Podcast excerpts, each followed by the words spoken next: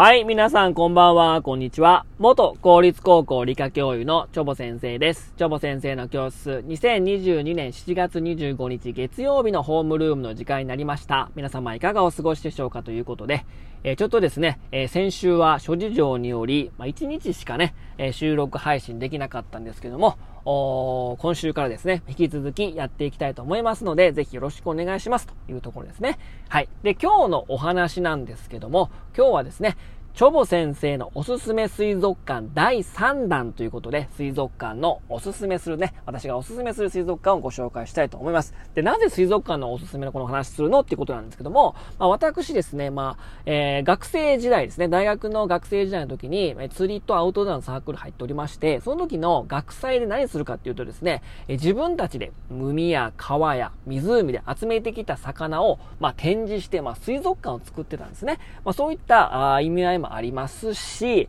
えー、大学時代と大学院時代にですね、魚の研究をしておりました。まあ、ブラックバスの研究なんですけども、ブラックバスの研究をしてたということで、まあ、魚の、まあ、ちょっと、ちょっと、ちょっとまあ専門家であるということと、まあ水族館ってね、水族館協会というものに加盟しておりまして、まあその加盟している水族館が大体日本で100館ぐらいありまして、えー、それの大体6割ぐらい行ってますので、まあ水族館にちょっと詳しいというね、そういった背景がありますので、おすすめ水族館を、おまあちょっとね、えー、まあ人よりは、あのーちょっと詳しいので、ちょっとあの信憑性があるかなと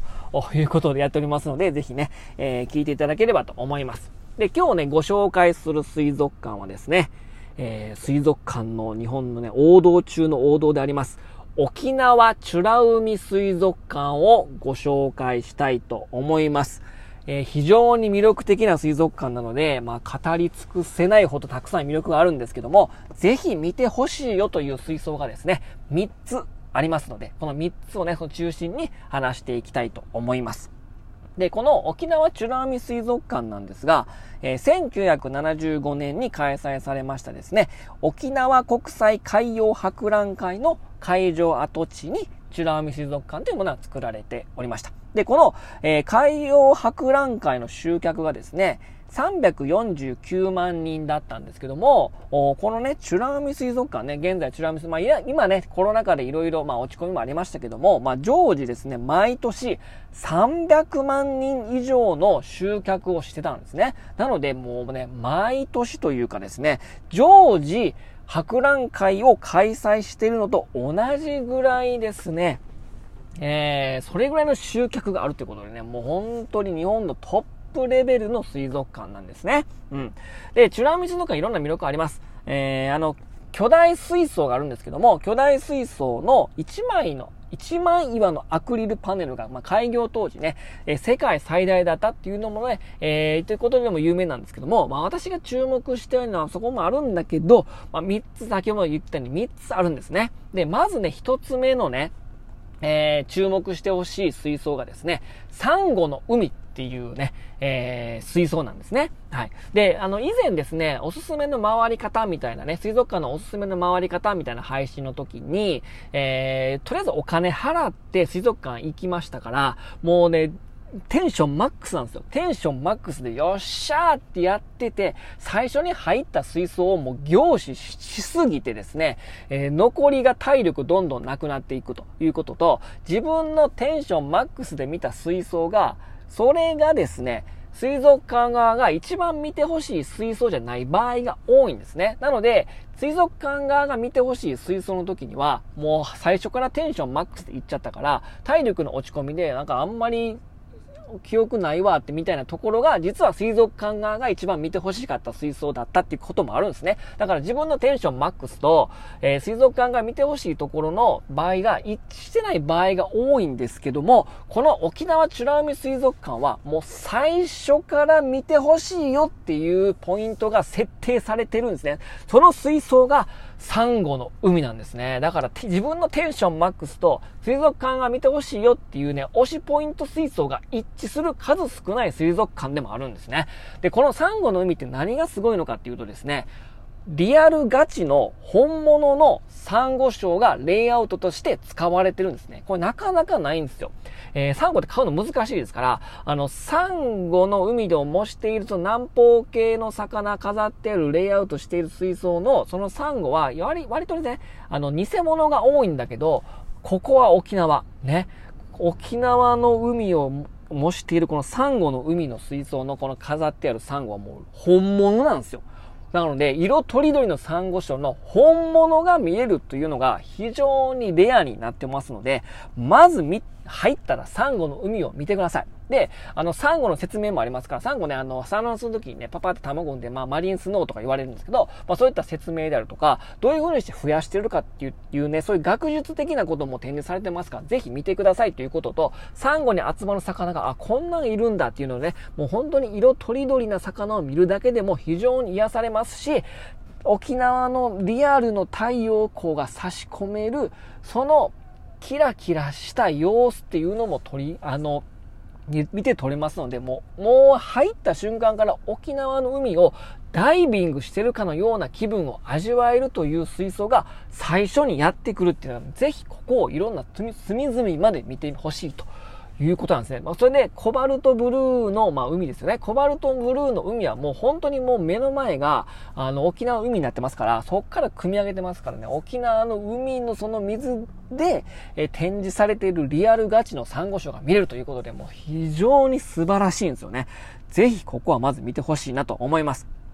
で、えどんどん進んでいくと、まあ、南方系の魚がいろいろね、えー、まあ、ネズミフグとかね、いろんな、あの、メガネモチノーブとか、ナポレオンフィッシュとかね、あと、タマカイとかいろんなね、でかい旗とかも見れます。で、それで、えー、進んでいくとですね、まず第二、あの、第二の、えー、見てほしいポイント、えー、危険ザメの海というのね、えー、サメを飾っあの、レイアウト、サメを展示してるんですけども、あの、大目白ザメっていうね、まあ、ホウジロザメみたいなね、えー、サメが見えますから、これもすごい。まあ、結構ね、サメ、サメ推しというかね、えー、サメを結構その、詳しく展示してある。まあ、あと、まあ、茨城県の大洗水族館も結構サメ推しですけども、この危険ザメの海に、ね、沖縄の水を汲み上げてきたそのコバルトブルーの中で泳ぐ大目白ザメは本当に圧巻ですから、ぜひここもね、チェックしてほしいですね。この第2のポイントですね。そして、なんといっても、もう、ここは見ずにしてはいけない。まあ、絶対に通りますけどね。うん。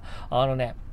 黒潮の海っていうのは、さっき言った、あの、一枚岩のアクリルパネル、当時世界最大だったアクリルパネルを採用した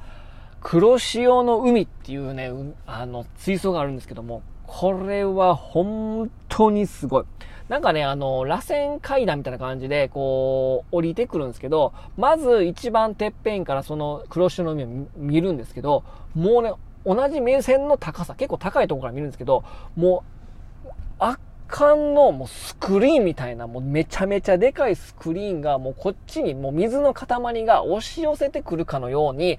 もう目にドーンと飛び込んでくるんですよ。で、それでこうね、えー、降りていって、黒潮の海の一番その下に来るんですけども、本当に覆いかぶされるぐらいの非常にでかいなこの水槽っていうのが降りて、さらにまた二重三重であの、思うことができるぐらい非常に水の塊が迫ってくる感じなんですね。ここはもうね、インスタ映えですね。うん。まあ、インスタ映えで、えー、語ってしまうと非常にチープなんですけども、そこに泳いでいる魚もね、なかなか見ることができない。うん。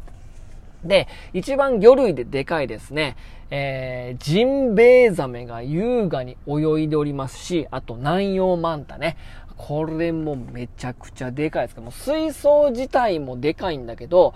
泳いでる魚もでかいし、もうスケールがもう全然違うんですね。これは素晴らしい。で、あの上の方にはですね、えー、グルクンとかですね、沖縄の県魚ですね、グルクンとか、あとシーラとか、えー、そういった青青魚系のものも、ね、情報に、あの、上の方に泳いでますしね、本当にね、沖縄に来て、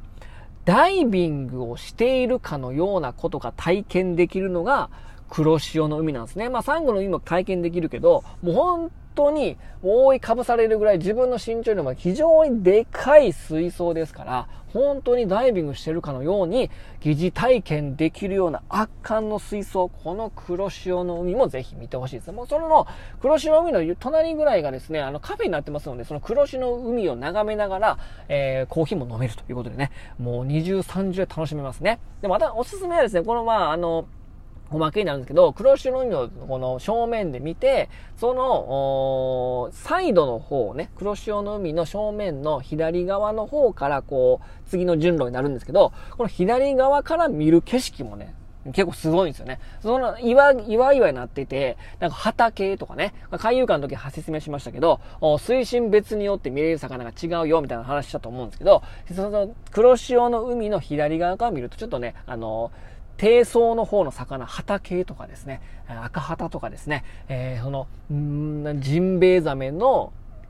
その、下の方に泳いでいる魚もね、結構結構ね、あの、沖縄でしか見られない魚も結構いるんで、その左側から見る景色もですね、おすすめですから、ぜひね、もうくまなく黒潮の海は見てほしいなと思います。あなんかもう10分超えちゃった。えー、なので、えー、っていうぐらいね、沖縄のこのチュラーミ水族館も語り尽くせないぐらい魅力があるんですけども、もうとにかく圧巻されます。水の塊に圧巻される。で、さらに、沖縄の海が疑似体験できる。こんなに沖縄の海を切り取って展示できてるとこ、とこってね、もうないっすからね。もうなんか南方の海っていう日本人憧れがありますからね。あぜひですね、この沖縄に行った際はですね、沖縄美ら海水族館に出かけてみてくださいというところでしょうか。え私もね、行きたいですね。なかなか沖縄にね、えー、行けないですけどね。飛行機使わないといけない、いけないですけどね。えー、何かしら沖縄に行く予定はないんですけども、この夏ね、どこかね、水族館行ってみたいと思います。ということで、えー、今日はこの辺にしたいと思います。それでは皆様さようなら。バイバイ。